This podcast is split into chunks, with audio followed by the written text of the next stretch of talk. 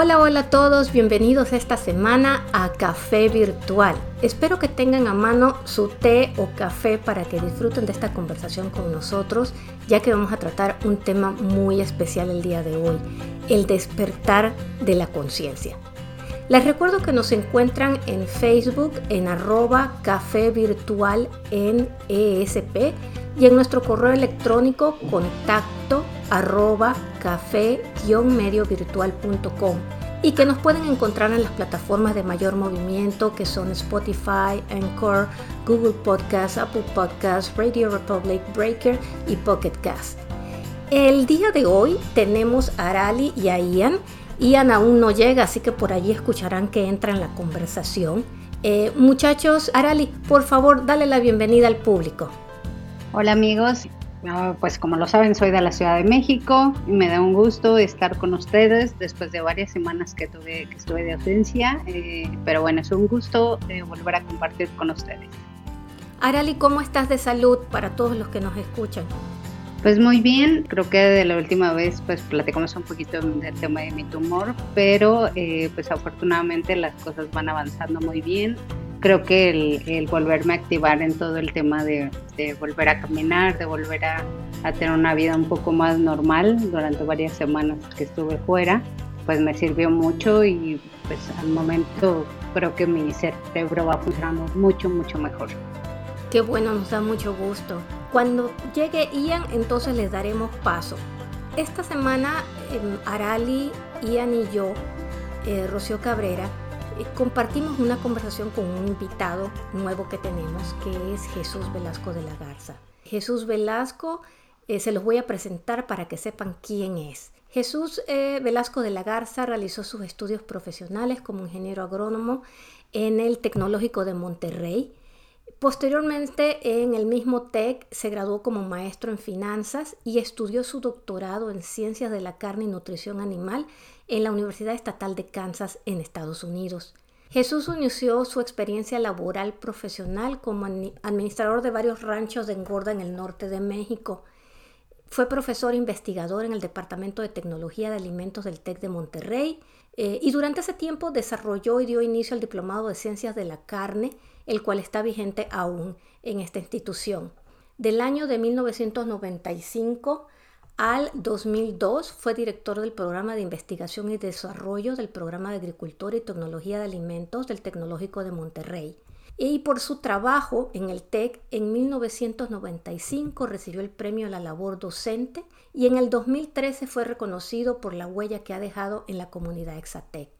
En 1994 comenzó a editar la revista Carnetec y ha publicado en esta revista más de 250 artículos. Actualmente sigue siendo editor emérito y sigue colaborando con la revista. En 1996 fundó Carnetec Consultores y dedicando así gran parte de su vida laboral a dar asesoría en industria de la carne. Es una eminencia, Chu es una eminencia profesional en el área de la carne. En el 2016, Jesús obtuvo el certificado de Executive Coaching y en el 2017 el de Team Coach por parte de la International Coaching Community. En marzo del 2019 fue condecorado con el Premio al Mérito Académico por el Consejo Mexicano de la Carne y también fue nombrado vicepresidente del Clúster Agroalimentario del Estado de Nuevo León. En mayo de este 2021 fue nombrado presidente del Clúster Agroalimentario del Estado de Nuevo León. Actualmente Chuy dirige el Departamento de Productos Frescos en los supermercados internacionales HB. Él y su equipo han colocado a esta empresa como líderes en el país en la calidad en alimentos frescos en México. Yo en lo personal conocí a Jesús como un maestro precisamente cuando hacía mi maestría en el área de carnes en el TEC de Monterrey eh, hace ya más de 20 años. Puedo decir con mucho amor y orgullo que además del extraordinario profesional que es, es un excelente ser humano, que ha estado conmigo en los mejores y peores momentos, siempre con un consejo sabio y una palabra de aliento. Chuy, como muy cariñosamente, eh, pues le digo, y ya después de muchos años, ¿ah? porque la verdad es que antes me sentía como si le estuviera faltando el respeto, em, ha elegido un tema diferente. Podríamos hablar con Chuy muchísimas cosas acerca del área de la carne y a lo mejor en un futuro lo traemos porque no saben cuántas cosas interesantes tiene. Sin embargo, el día de hoy queremos tratar algo diferente y él en lo particular eligió este tema porque es muy importante para él y se llama el despertar de la conciencia. Quiero que le demos la bienvenida a Chuy, a Jesús Velasco de la Garza. Un placer tenerte con nosotros, Chuy. Eh, hola, Rocío. Hola, Arali, ¿cómo están? Buenas tardes. Espero que todos estén muy bien y todos los que estén escuchando estén mejor todavía. Chuy, es un gusto enorme tenerte en este café virtual. Por favor, preséntate con nuestro público, dinos quién eres y por qué, qué el despertar de la conciencia. Eh, háblanos un poquito de tu carrera profesional, qué te ha llevado a esto que sea tan importante. Eh, pues mira, ya tengo casi 40 años de carrera profesional y una buena parte de la carrera me dediqué a la docencia en el tiempo que estuve trabajando en el TEC de Monterrey, donde tuve el gusto de tenerte como alumna. Eh, pues duré cerca de 12 años en la, en la docencia, sigo siendo catedrático de la Universidad Estatal de Kansas eh, como maestro adjunto y sigo participando con el Tecnológico Monterrey en programas de diplomados para la industria. Pero los últimos 20 años he trabajado para una empresa de autoservicio y creo que este, una empresa en donde me han brindado la oportunidad de convertirme en un líder. Y en ese tema de convertirse en un líder, pues se dice bien fácil, pero son muchos años de, vivencias. Y creo que eh, si a mí, a mí me pudieran poner a escoger qué tema de todos los que puedo pensar eh, que me han hecho exitosos, exitoso, perdón, eh, lo que yo pudiera concretar es decir que el desarrollo de la conciencia es lo que me ha hecho exitoso y no solo exitoso sino también feliz. Nosotros cuando nacemos eh, nacemos con tres regalos. El primer regalo es la inteligencia el segundo regalo es la libertad y el tercer regalo es la voluntad pero nuestra crianza y por cuestiones eh, ideológicas y de de la forma como nos educan, como educaron nuestros padres y así en una cadena sin fin. Los padres nos piden prestada la libertad nos piden la, prestada la voluntad y no nos enseñan a usarlas desde muy niños. Nos quieren soltar al mundo para que ejerzamos la libertad ya cuando somos prácticamente eh, unos adultos y cuando pudiéramos permitir que los niños de mucha más temprana edad aprendan a ejercer su libertad y su voluntad, porque aprender a usarlos tiene sus implicaciones y sus dolores. De manera que los padres al, secuestrarnos la libertad y la voluntad nos sobreenfatizan el tema de la inteligencia. Casi todos estamos familiarizados con el tema de que a los niños que son buenos en la escuela todo les sale bien. Los padres los premian, entre más lista es una persona, más lo premian. Y están perpetuando de esa manera y sin saberlo un énfasis demasiado exagerado en, el tema del pensamiento. Quiero referirme al pensamiento como, como eso que hacemos con nuestro cerebro todo el día, que no necesariamente nos lleva a cosas positivas. Voy a entrar un poquito más adelante en, en eso, pero sí quisiera establecer que eh, dentro del pensamiento vive un personaje que se forma a muy temprana edad y yo no soy un especialista en, la psicología humana, pero sí lo he vivido en carne propia. Ese personaje que, se forma se llama ego y habita en nuestro pensamiento. Y tiene la capacidad de, de ver dentro de los recuerdos nuestros, tiene la capacidad de observar dentro de nuestro subconsciente y ver con toda claridad lo que está ahí, aun y cuando estas cosas sean obscuras para nosotros. Y este consejero que tenemos instalado todo el tiempo participa en, nuestras, en nuestra vida diaria y mete la nariz en donde nadie lo llama. Y típicamente eh, lo que provoca este personaje es que vivamos en conflicto con las demás personas. Yo quisiera definirlo así de una forma muy sencilla, el ego nos quiere para ello, para él solo y entre más conflictuados estemos con todos los que están a nuestro alrededor, más feliz es porque tiene toda su atención, tiene, toda nuestra atención.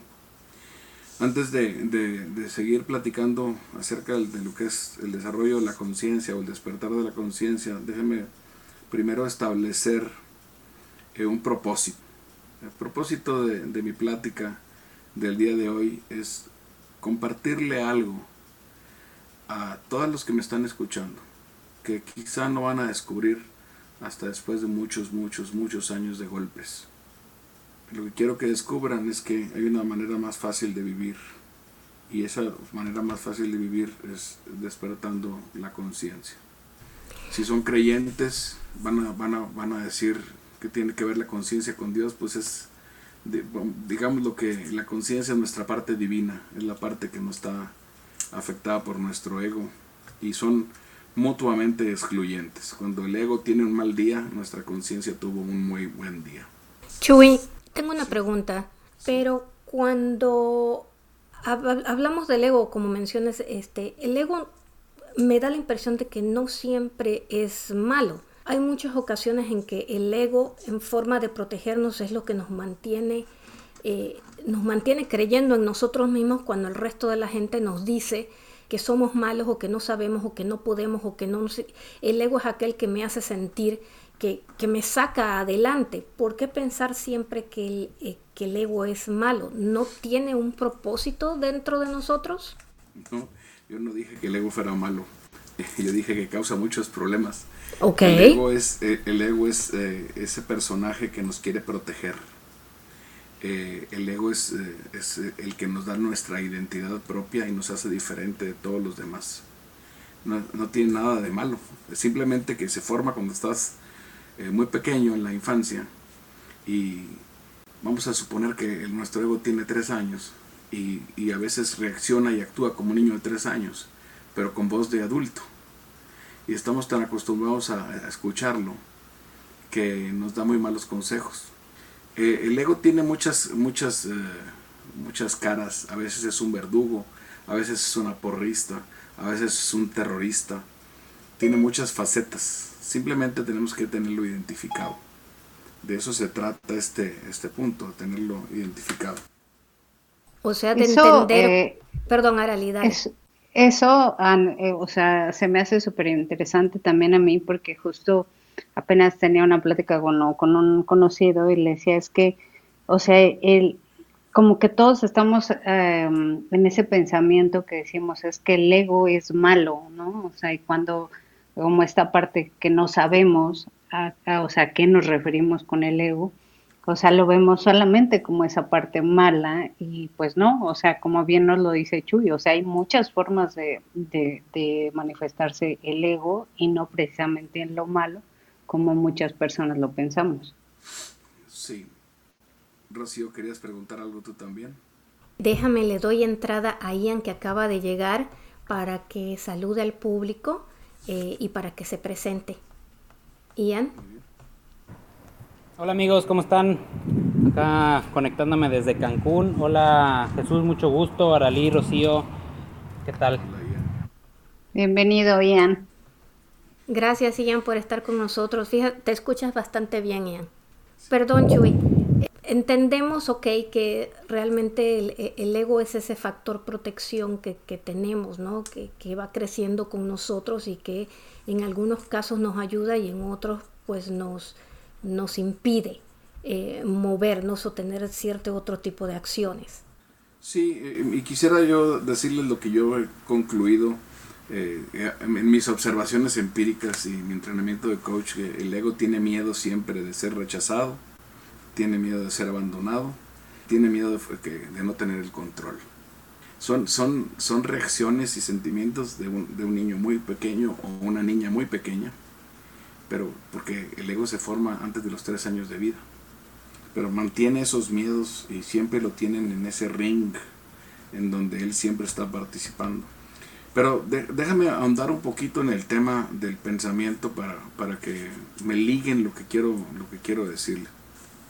Una persona que exacerba su énfasis en la cuestión intelectual y cada vez se vuelve más inteligente, cada vez se vuelve más conocedor, comienza a tener un éxito en la parte eh, intelectual de una forma tremenda Y ese, ese éxito que tiene la parte eh, intelectual comienza a reflejarse en un fracaso en la parte emocional.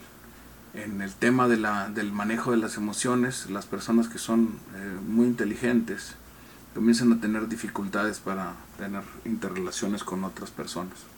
El éxito de una persona no depende nada más de sus capacidades, también depende de su capacidad de relacionarse con todos los demás. Y aquí es donde comienzan los problemas. Eh, nos eh, volvemos eh, muy buenos para algo, pero incapaces de, interactuar con otros seres humanos, no nada más en el, en el ámbito personal, sino en el ámbito de trabajo. Se, se comienza a hacer difícil convivir con una persona cuando esta persona ya tiene desarrollada su soberbia. ¿Y qué quiero decir con, soberbia? Pues el, el sentimiento de, de, ser superior a los demás.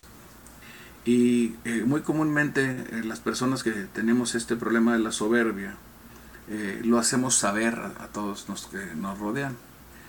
De forma que es, es muy claro que el, el resto del equipo comienza a identificar estos rasgos y comienzan a aislarse de, la persona. ¿Qué hace, qué hace el ego? Pues eh, no poner atención en lo que los demás están hablando, muy comúnmente eh, no escuchar a los que están platicando con él, eh, adelantar los juicios, adelantar las respuestas, no tratar de comprender lo que la otra persona nos está diciendo.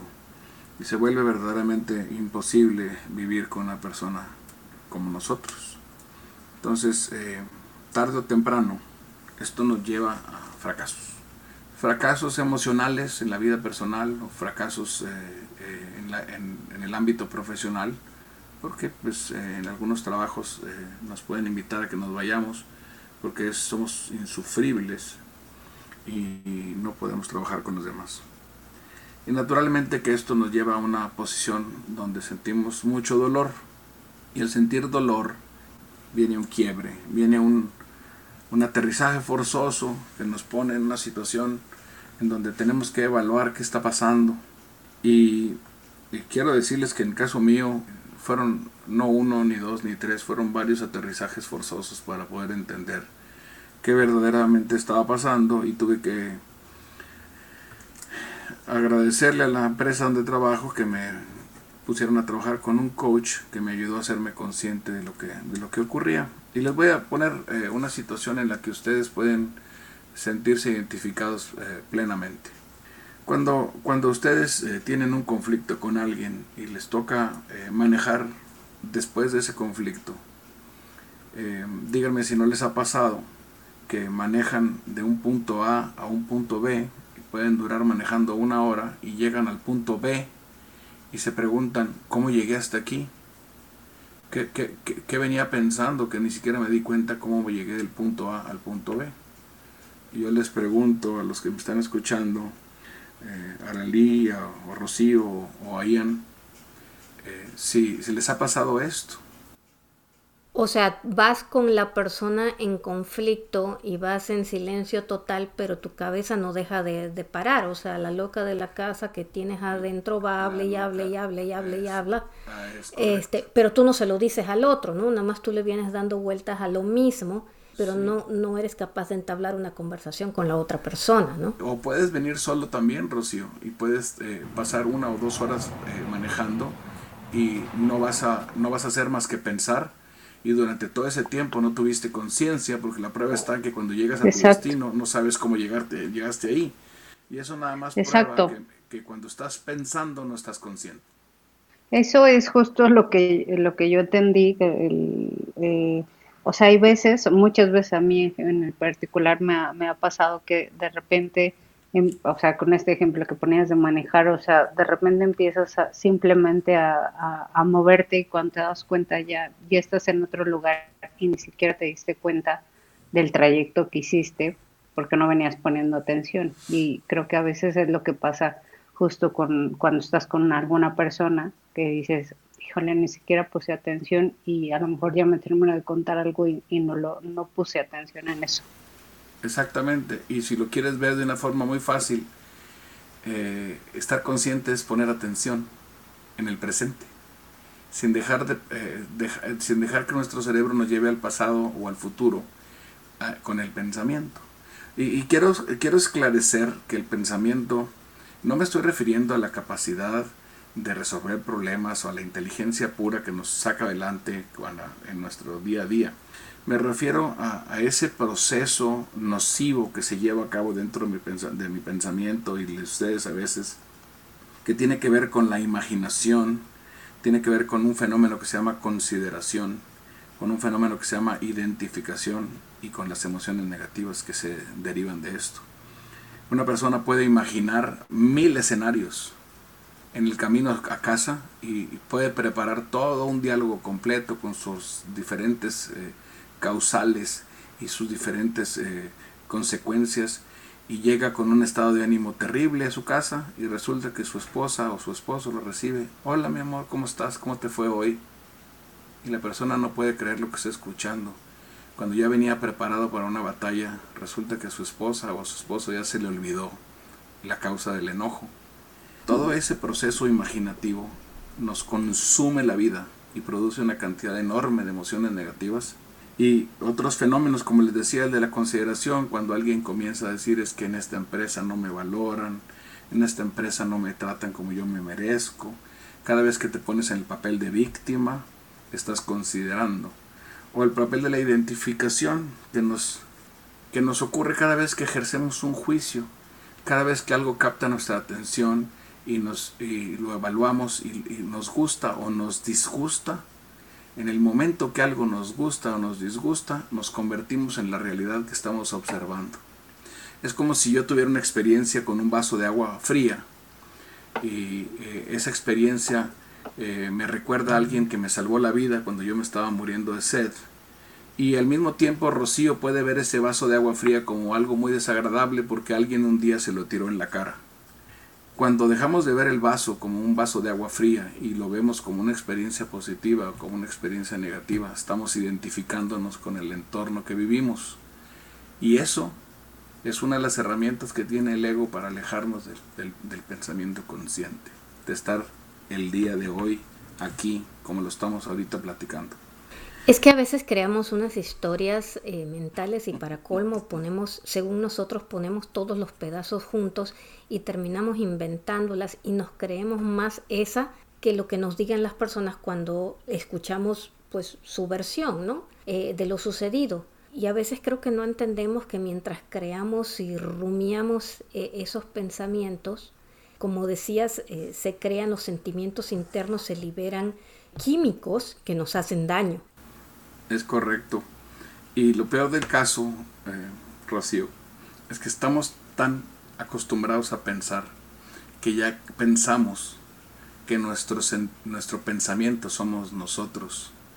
Y no nos atrevemos a pensar que nuestro pensamiento es un proceso que ocurre a pesar de nosotros.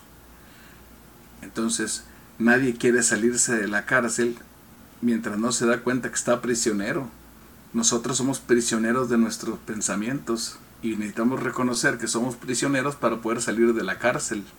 Esto que les estoy platicando no es nuevo, tiene 400 años. Si ustedes quieren leerlo en la Biblia, eh, Cristo habla de, hacernos conscientes en muchas formas y muchas eh, maneras. El Buda habla de esto mismo, los sufis hablaban de hacernos conscientes. Si te vienes un poco más adelante en el tiempo, puedes ir a buscar literatura de Ouspensky o de Gurdjieff o Carl Jung, que fue contemporáneo de Freud y no se pudieron entender nunca porque Freud nunca quiso darle paso a la conciencia. Eh, más adelante en la historia te puedes encontrar también a Eckhart Tolle, que es otro, otro escritor que ha hablado eh, de, este, de estos temas en El Poder de la Hora, por ejemplo no son, no son cosas sencillas eh, de, comprender, porque cada vez que queremos despertar, nuestro ego nos platica al oído y nos dice que pues, no nos conviene hablar de ese tema. Pero una vez que descubres que la conciencia es ejercitable y que la conciencia yo, yo la puedo ir fortaleciendo y que puedo detener mi pensamiento cuando me está causando daño y pensar lo que yo quiera a gusto, a placer, entonces la vida se vuelve muy, muy, muy bonita. Porque esta nueva forma de vivir, uno elige cómo quiere sentirse. Chuy, eh, hay algo que tú, que tú mencionabas dentro de tu experiencia personal. Básicamente, tú comentas que tú tuviste un coach que más o menos fue como el que te trajo, te hizo entender que había un grado de, de, soberbia o ego que, estaban detrás de ti.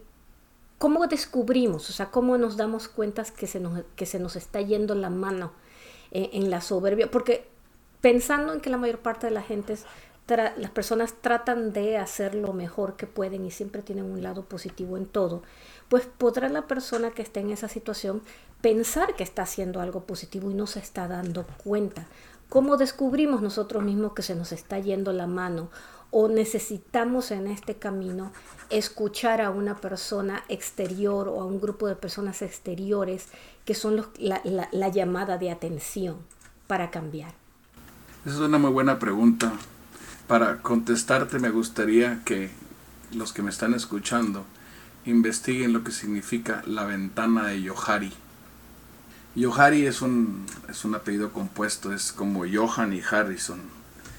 Y dividieron eh, una gráfica de cuatro partes en donde está lo que yo conozco de mí, lo que no conozco de mí, y lo, lo cuadriculas con lo que los demás conocen de mí y lo que los demás no conocen de mí. De manera que se crean cuatro cuadrantes donde está el área pública, que conozco yo de mí y los demás conocen de mí. Después viene el área ciega, que es la que los demás conocen de mí, pero yo no conozco de mí. Luego viene el área oculta, que es lo que yo conozco de, de mí, pero que los demás no, no lo saben y luego el área desconocida que es lo que yo desconozco de mí y los demás también lo desconocen. Para podernos eh, ejercitar en el desarrollo de la conciencia siempre necesitamos una escuela, como decía Ouspensky. Y no se refiere que vayas a una escuela a sentarte a escuchar, significa que tienes que tener un maestro. Y ese maestro puede ser tu esposa, esposo, tu compañero, tu amigo. Alguien que te diga objetivamente qué observa de ti y que tú le hagas caso cuando esa persona te dice conscientemente, mira, yo observo que tú eres una persona muy conflictiva porque entras en, disputa eh, con tal o cual persona o, con cualquier persona que te da la contra.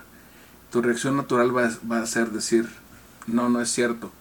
Pero la verdad es que te lo está diciendo alguien más. Y como actuamos siempre de manera eh, subconsciente, nada más como el 98% del tiempo, los demás pueden ver nuestro subconsciente tal como es, pero nosotros no, que esa es la parte donde la ventana de Yohari nos ayuda mucho a, darnos cuenta.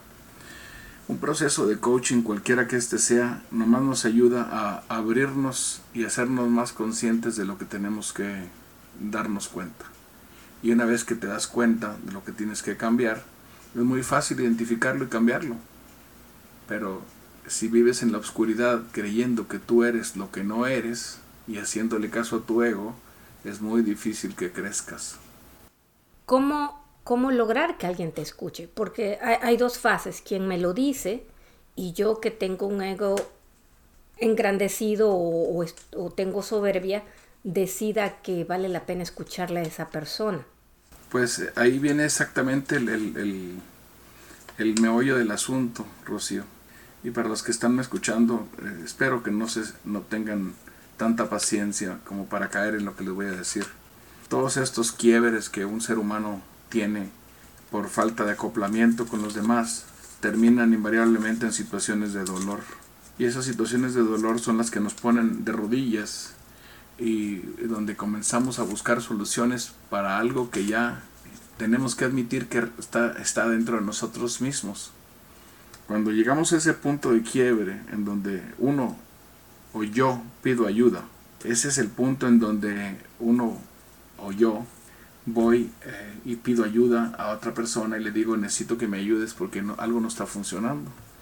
Y, esa persona quizá te va a decir, ay, me da muchísimo gusto que hayas despertado y que te des cuenta que tiene remedio lo que te pasa.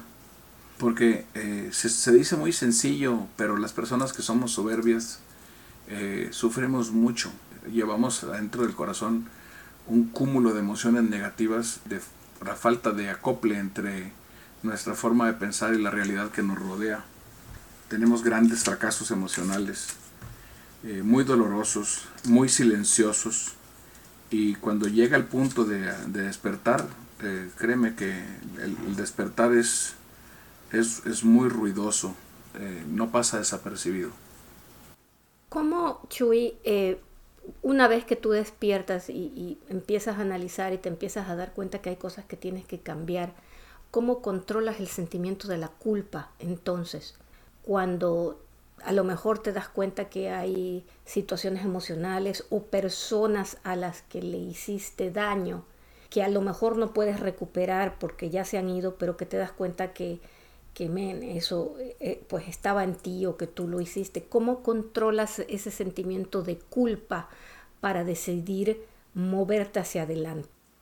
Ay, Rocío, esa es la parte más, más difícil de todo, cuando uno hace recuento de los daños y tiene uno que comenzar la larga lista de personas a las que uno tiene que pedir perdón y con las que uno tiene que inclinarse y mostrarse tal cual es mostrar la vulnerabilidad y abrir el corazón y pedir perdón por el daño que has causado y esperar que, la otra persona sienta un alivio al, tomar estas decisiones. Es muy, muy, muy doloroso, eh, como dicen, tragarse el orgullo y pedirle perdón a las personas que uno ha ofendido. Pero es un paso completamente necesario, además es un ejercicio de humildad que requiere la conciencia. También es muy importante eh, eliminar las, emociones negativas. Eh, uno tiene que, las personas despiertas tienen que volverse alérgicos a las emociones negativas y tratar de evitar los juicios. Los juicios son otra forma de, identificarse, de darle una connotación positiva o negativa a las cosas. Eh, se trata de, de convertirse en contempladores de la vida avanzar por la vida sin tener que etiquetar las cosas como buenas o malas. Todos los eventos se vuelven neutros y uno tiene que ponerse a aceptar lo que venga tal como venga. Y es así como uno hace las paces con esta realidad. Oye Jesús, una pregunta. Ahorita hablas de cuando a alguien le puedes preguntar pues, qué piensa de ti, como para esta parte de que te conozcas, cómo te ven los demás.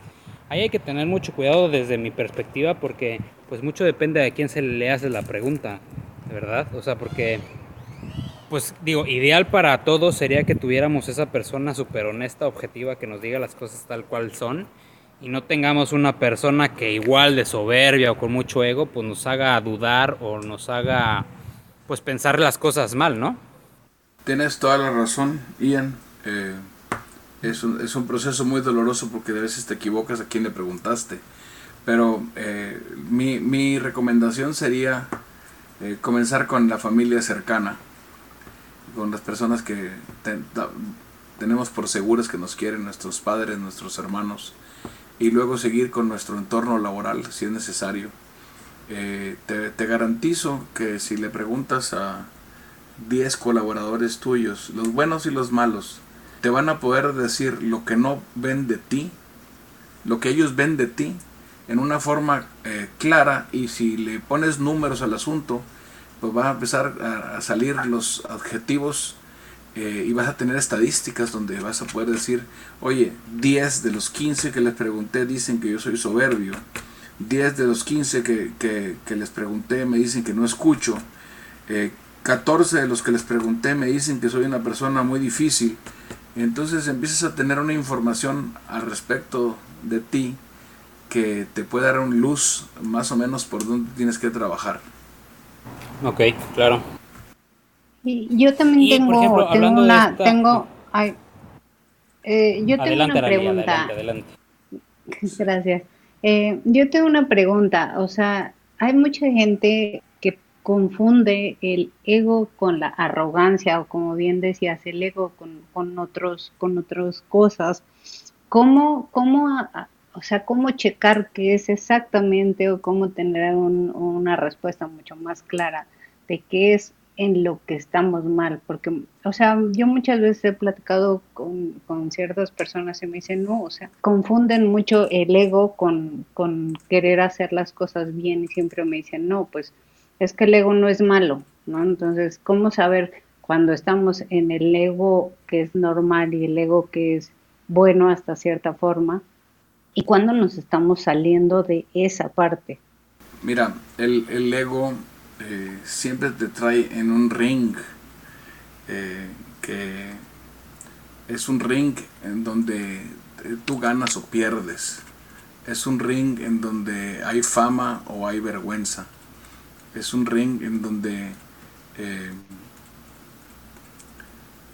está, está, muy caracterizado. Déjame, déjame pensar, decirlo, mira, o te lleva a la fama o a la vergüenza o te lleva a la culpa o al elogio, o te lleva al, placer o al dolor, o te lleva a ganar o a perder. Si estás hablando de, esas actividades, estás en control de tu ego.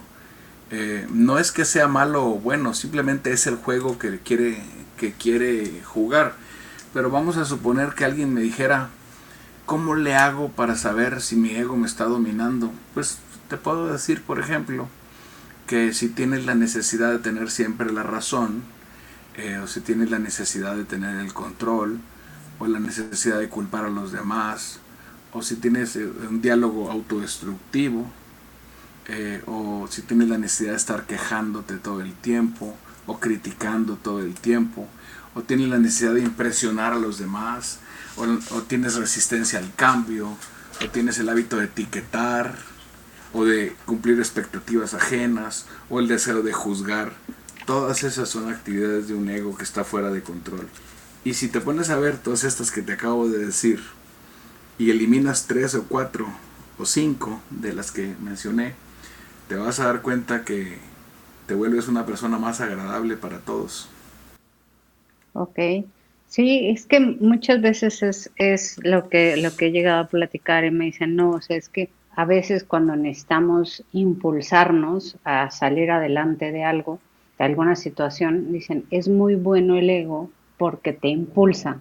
Pero yo siempre me he preguntado justo esto, que digo, ¿en qué momento no, o sea, no salirte de la línea? Porque yo creo que muchas veces a lo mejor queremos como salir de alguna situación y no precisamente el ego nos va a llevar a la, por el lado bueno, sino por el lado un poquito más complicado. Es correcto. Yo, creo, Arali, que eh, o sea, el ego tiene, por ejemplo, un lado positivo en ese cuando tú estás y necesitas un impulso, el que tú digas, es que yo soy buena, yo sé que yo hago esto bien y bien eh, y, de esta manera. Ese es un lado positivo, es el que te mantiene en pie. Siento que el problema sería cuando yo me, em, me empecino en tratar de llegar a un lugar y hacerle saber a todos los demás que yo soy inmensamente buena en esto, en esto, en esto y que soy mejor que los demás. Exacto. Sí, eh, si te, yo te listara algunos consejos para ser feliz, eh, eh, casi todos estarían, muchos estarían relacionados con el ego. Por ejemplo, vive dentro de tus posibilidades. O sea, no seas ostentoso.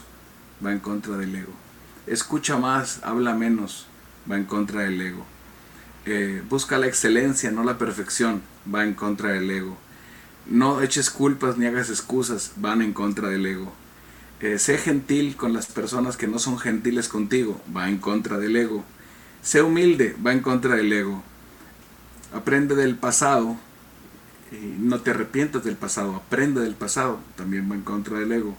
O sea, hay muchos rasgos que el, ego tiene eh, donde nos, nos, mantiene alejados de la conciencia.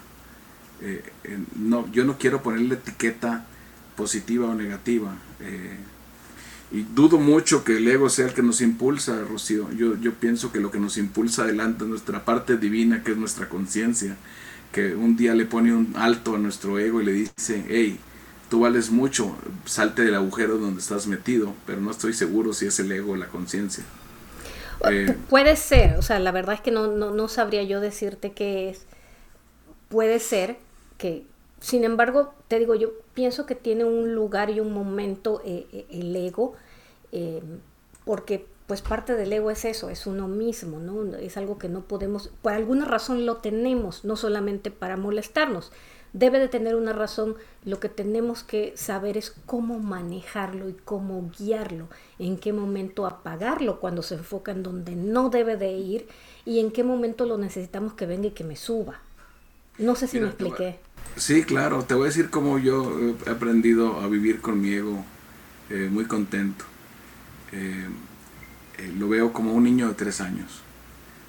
Cachetón, muy bonito, regordete. lo tengo sentado en mi regazo. Tiene voz de hombre, claro, habla como yo. Y me quiere, quiere participar en mis discusiones en mi vida. Y cuando se pone necio, le doy una paletita, lo abrazo, lo hago que se sienta muy feliz y no le hago caso. Esa es la forma como yo lo he logrado poner en su lugar. Y, pero no te, no te descuides porque siempre está listo para regresar. Es como la humedad, se mete por todos lados. Wow. o sea, cuando se le acaba la paletita vuelve a las andanzas ah, nuevamente. Claro, claro, siempre está, siempre está despierto, siempre está listo para hacerte batallar. Ok, danos ahora, Chuy, algo así como que muy tangible, muy para los que nos escuchan, para los que están en la vida diaria. Hay, hay, algo en particular, o sea, sé que nos diste varias cuestiones como para reconocerlo y preguntar lo que salió de la pregunta de Ian.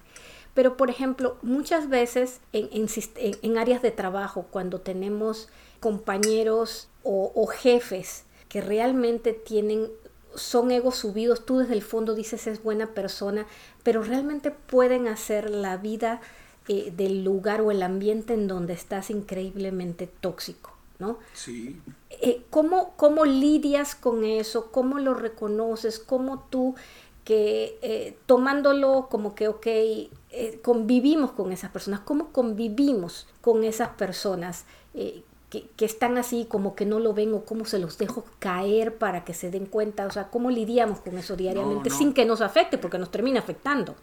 Claro, yo tengo unos lentes mágicos, Rocío. Yo llego a mi oficina con mis lentes mágicos y me permite ver a la persona como un niño. Cuando su ego quiere platicar conmigo, no veo a una persona adulta, veo una persona chiquita, una persona niño. Y, me pregunto, ¿cómo cambiaría mi vida si viéramos a las personas con compasión?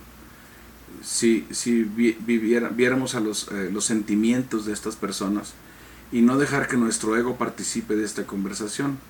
Vamos a suponer que una persona que está encima de mi nivel necesita mucho reconocimiento. Pues yo voy a tratar de darle el reconocimiento que ese niño necesita. Pero tienes que tener unos lentes mágicos para no verlo como un adulto, tienes que verlo como una criatura. Tienes que empezar a ver, eh, tienes que empezar a preocuparte por lo que sienten los demás y atenderlos eso que sienten ellos antes de involucrar propios sentimientos en una reacción. Es, es como una magia. Cuando una persona llega eh, con una actitud muy agresiva, tú lo escuchas y le, le preguntas, me apena tantísimo que te sientas así, eh, que yo me pregunto si yo puedo hacer algo para que tú te sientas mejor. ¿Qué crees que la otra persona sienta cuando tú le dices con amor y con compasión que lo quieres ayudar? Híjole, es que eso depende mucho de la persona, ¿no? Porque puede pensar muy mal. Si yo llego y le digo eso, me va a decir, bueno, pues qué caramba, o sea, yo no necesito de tu compasión, básicamente. O sea, no sé a qué viene ese comentario. Fíjate, Rocío, piénsalo como en, con algún cliente, digo, tuyo que nos dedicamos a esto de, de operaciones y servicio al cliente. Un cliente que viene molesto, lo único que quiere es que lo escuches y que pues estés ahí, o sea, y con eso créeme, o sea, como dice Jesús, lo desarmas completamente, le bajas, vamos a llamarle así, las vibraciones, y lo desarmas y ya no vas a ver qué decir ni nada. No, lo, desarmas por completo, Rocío, eh, bien dicho, Ian. Cuando una persona se siente que su ego está atendido, su ego recibe su paletita, que es lo que él quería, o ella quería y en automático la reacción siguiente es, bueno, pues es que mira, yo me siento así, ya ah, bueno, pues vamos a platicar de lo que sientes para ver cómo te puedo ayudar. Y tú continúas y persistes en la idea de ayudarlo. Créeme que, y te lo digo por experiencia, eh, no hay persona que se resista a la compasión y al amor. Es que te lo digo, es que a mí me ha pasado de los dos lados. o sea, a mí me ha pasado aquel que se pone como tú dices, oye, no, ¿sabes qué? O incluso dicen, oye, discúlpame, ven, hoy pasó algo así y terminas conversando otras cosas. Eh, y me ha pasado quien, quien me ha contestado de esta manera, en donde tú dices, donde la contestación ha sido, mira, ok, ¿sabes qué? Si quieres hablamos en otro momento eh, y regreso en un momentito, porque de plano, o sea, no vas a llegar a ningún lado y tampoco te puedes poner de trapo, ¿no? No, no se, trata, no, se no se trata de perder la dignidad, se trata de ser compasivos y amorosos con los demás y tratar de, de ser empáticos y que esta persona sienta un alivio. E, ese es, ese es el, no dejes que tu ego participe en tus conversaciones cuando el ego del otro ya es aparente. Ok, me acerco y le doy una paletita al mío. O sea, le doy un helado porque es lo que le gusta. A mi, a mi niña le encanta el helado. Entonces le siento y le doy un helado y luego me voy a conversar. Es correcto. Y no lo dejas participar. O no la dejas participar. Y de veras, es como una magia, ¿eh?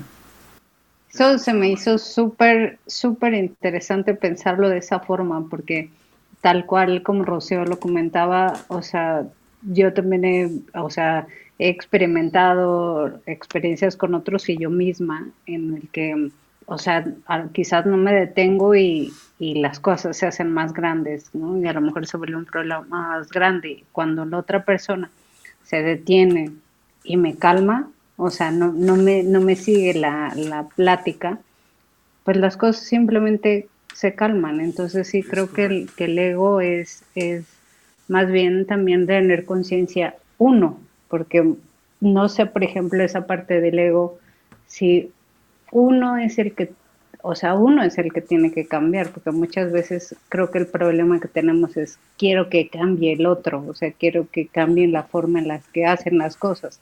Y no, o sea, pues el otro tendrá su, su trabajo que hacer, pero uno tiene que iniciar con hacerlo uno. El, el ser que está despierto tiene para siempre la responsabilidad de tomar cargo de las situaciones donde el ego está participando. Ok. Entonces ya no hay excusas. Se supone que en el momento en que despiertas y eres capaz de controlar a tu ego, hay ciertas cosas que no te van a encender y por lo tanto vas a poder tener eh, e-, ese control de ti mismo y no te va a llegar tanto lo que la otra persona pueda decir. Si lo ves de la perspectiva del que el que está hablando es un niño y cómo le das la paleta al niño de él, ¿no? Claro, pero no, no, crean que es, es, un asunto sencillo. Eh, yo, por ejemplo, yo siento que he logrado gobernar el proceso de la ira conmigo, que era eh, mi motor principal, pero todavía hay un sentimiento que, que utiliza mi ego para ponerme en mi lugar, eh, que es la decepción eh, no, no, utiliza la ira ya porque sabe que no puede conmigo, pero de vez en cuando encuentra la forma de hacerme sentir decepcionado y hacerme sentir que mis expectativas no se están cumpliendo. Y pues después de que lo analizo, le digo, ah, canijo, ya me volviste a agarrar y, me agarraste con la decepción. Y cuando termine de manejar la, decepción, voy a tener que aprender a, a ir descubriendo qué otros sentimientos puede utilizar para sacarme de mi conciencia. Es, un, es, un, es una travesía larga, pero lo que sí les puedo decir es que eh, uno o yo comienzo a vivir cada día más feliz y, aparecen superpoderes. Comenzamos a tener capacidades que antes no se, no se exploraban porque no, no nos damos cuenta de qué tanta energía gastamos en las actividades del ego.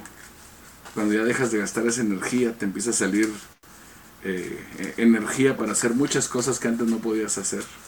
Es que si pensamos en la cantidad de pensamientos que tenemos, en la parte cuando le metemos las cuestiones negativas, eh, lo, el tiempo que gastamos, el esfuerzo y los químicos que soltamos creándonos historias que no son, que ni podemos comprobar tampoco, las expectativas que creamos de la gente, que no las creamos nosotros mismos porque ellos no nos las dieron a nosotros, sino que nos las creamos nosotros. Y decidimos que si mejor vivimos en el presente, en lo que tenemos y lo vemos desde ese momento, pues elegimos realmente gobernarnos a nosotros mismos, que es lo único que podemos controlar y con ello lograr esa felicidad que eventualmente es una elección, porque yo elijo vivir de esa manera y no se la puedo poner en las manos a nadie más que a mí mismo. Es correcto. No hay ninguna conquista más grande que haga el ser humano que la conquista de sí mismo. Eh, eh, muy, muy interesante conversación, Chuy. Danos un ejercicio, o sea, ya para, para irnos terminando, danos un ejercicio para eh, los que nos escuchan, y probablemente ya nos diste varios, pero que se pueda empezar a poner en práctica, que quien nos escucha pueda empezar a practicar, pueda pensar cómo puede iniciar este camino o cómo porque hay que empezar con uno mismo, ¿no? O sea, lo más fácil es decir, ah, sí, ahora voy a decirle a mi marido porque yo ya lo había visto. No, no, espérame. Empecemos con nosotros mismos, porque es más difícil, como dicen, ver nuestra propia cola, ¿no? Es más fácil ver a los demás.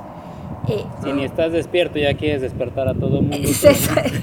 sufrimos de eso, ¿verdad? este, ¿cómo, ¿Cómo empezamos a agarrarnos a nosotros mismos? Vamos a dejarlo de ejercicio para, para los que nos escuchan. Sí, mira, eh, eh, la idea es tener, eh, comprar un vulcanómetro. Es una herramienta imaginaria que yo, que yo inventé.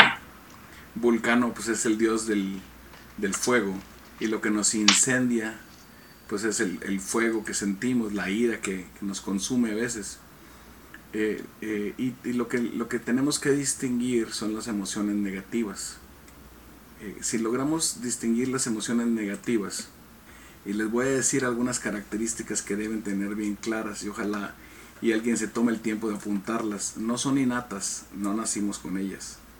Las adquirimos de nuestros padres y otros educadores porque fueron el medio que usaron para educarnos. Las respetamos, las justificamos, las glorificamos porque vienen de la jerarquía, pero son el instrumento del ego para alejarnos de la conciencia. Son una excusa perfecta no son obligatorias, pero son altamente adictivas. Se los voy a volver a decir, no son obligatorias, pero son altamente adictivas. Y son un signo de debilidad de carácter y hablan de la miseria que llevamos en nuestro subconsciente. ¿Por qué les digo todo esto? Porque mi vulcanómetro, que es un aparato que yo inventé, eh, es, el, es capaz de detectar mis emociones negativas durante el día. Cuando el vulcanómetro llega a 50, significa que ya estoy en poder de mi ego, porque el ego utiliza las emociones negativas para gobernarte. Entonces, si tú desarrollas la habilidad de ponerte un límite en tu vulcanómetro propio y dices, hoy voy a tolerar nada más tres emociones negativas durante el día, o cinco, o diez, depende cómo seas y con, conforme van pasando los días te empiezas a ser más alérgico a las emociones negativas y tu vulcanómetro lo vas graduando a que sea el 50, al 40, al 30 o al 20 o al 10. Pues a través de regular tus emociones negativas estás desarrollando tu conciencia. Yo te voy a dar otra. Hay una señora que me encanta, una señora colombiana que se llama Mari Cardona, que tiene en YouTube y te la recomiendo muchísimo. Es un programa que se llama Seres de Excelencia por allí te la voy a mandar. Tiene mensajes y programas fabulosos. Eh, la señora Mari eh, tiene una forma para ella misma eh, alertarse de los mensajes negativos, ¿verdad? De los pensamientos negativos. Ella se coloca una de esas liguitas del pelo, las que usamos las mujeres, para agarrarnos el cabello. Se la coloca en la muñeca. Y cuando ella siente que está teniendo un mensaje negativo, ella misma se da con la liguita. Claro, puede ser hasta una liga, vamos, de esas de las de oficina, y no es con el ámbito de, de, maltratarte, que alguien vaya a decir, ay, que me estoy maltratando. No, es con el ámbito de llamarte la atención, ¿verdad? Porque en un día si te das 80 o 100 de esas, pues de seguro te va a quedar el brazo medio rojo, ¿no? Y ahí es cuando tú misma dices, ay, qué caramba, o sea, la verdad es que sí se me fue la mano, ¿no? E, y, y eh, vas creando la conciencia de que tienes pensamientos negativos, que no los vas a eliminar, hay que aceptar los que están allí y hay que confrontarlos el hecho es cambiarlos y hacerlos menos tóxicos y hasta que poco a poco se vayan vayan desapareciendo, creándose menos, o sea, que nos llamen la atención. Ella utiliza esta liguita, la verdad es que es muy efectiva para darte cuenta en un principio de cuántos pensamientos negativos tienes, pero sobre todo, como tú dices, tomar conciencia de que los tienes y que son muchos y que eventualmente los quieres disminuir. Es correcto. Eh, Rocío, eso en términos de coaching se llama un anclaje. Un anclaje es aquello que tú... Sí, es un anclaje. En PNL lo estoy viendo. Sí, en, programación neurolingüística, donde salió todo el coaching. un anclaje es algo que te vuelve a regresar a la realidad, al momento presente. Exactamente, pero es sumamente práctico, o sea, es muy práctico y se lo dejo a los que nos escuchen porque es algo muy fácil, que cuando realmente quieres hacerlo, realmente lo puedes hacer, o sea, no hay una excusa para no hacerlo y para que te alivie la vida completa. Sí. Bueno, eh, ha sido una plática inmensamente interesante, agradezco mucho lo que nos has enseñado, la forma en que le hemos visto. Eh, muchísimas gracias eh, por tu tiempo, Chuy. Chuy, ¿cómo, ¿cómo se comunican? ¿Tienes redes sociales? Eh, cómo se comunica la gente contigo o quieres que sea a través de nosotros o te invitamos en algún momento si hay muchísimas preguntas acerca de algo te invitamos nuevamente para que eh, nos comentes alguna otra cosa. Eh, mira por ahí tú tienes mi correo personal si lo gustas compartir. Naturalmente que esto lo hago con el afán de, de contribuir. Si quieren ustedes invitarme con preguntas que tenga la gente que haya escuchado esto yo le estoy compartiendo algo que destilé de situaciones de mucho dolor. Eh, si alguien me hubiera educado en esto que estoy tratando de compartir con ustedes, creo que no hubiera sufrido ni un décimo de lo que me tocó sufrir, ni hubiera hecho un décimo del daño que hice a las demás personas. Entonces, eh, espero que haya sido una, una charla enriquecedora para los que escucharon. Arali, Ian, ¿quieren despedirse? Pues muchísimas gracias Chuy eh, por compartir con nosotros. La verdad es que en poquito tiempo nos enseñaste mucho, aprendí, aprendí mucho de lo que, de lo que nos contaste y, y pues tengo como un, largo camino por, por poner en práctica diario. Pero fue muy, muy, muy bueno pues, conocer un poco más de uno que a veces no se da cuenta de lo que, de lo que, de los pensamientos que pasan por nuestra cabeza cada segundo. Muchísimas gracias por haber estado con nosotros. Gracias, Igual Chuy, muchas gracias. Ya te dije Chuy, ya no Jesús. Este, gracias por, por tu tiempo. Este, me llevaste al pasado. Digo, llevo muchos años escuchando y viendo y haciendo este tipo de trabajos, entonces qué padre de saber que sigue habiendo gente por ahí que sigue en la misma en la misma vía y pues un gustazo y ojalá te volvamos a tener por acá en algún otro programa y hablemos de otras cosas, que siempre hay muchas cosas de qué hablar. Es correcto, muchas gracias. Bueno, Chuy, yo nuevamente me despido, sé que vas a viajar, te deseo lo mejor del mundo, sabes que este, te quiero inmensamente, te mando un beso grandote, eh, cuídate mucho y las preguntas que lleguen por allí este, te las dejo.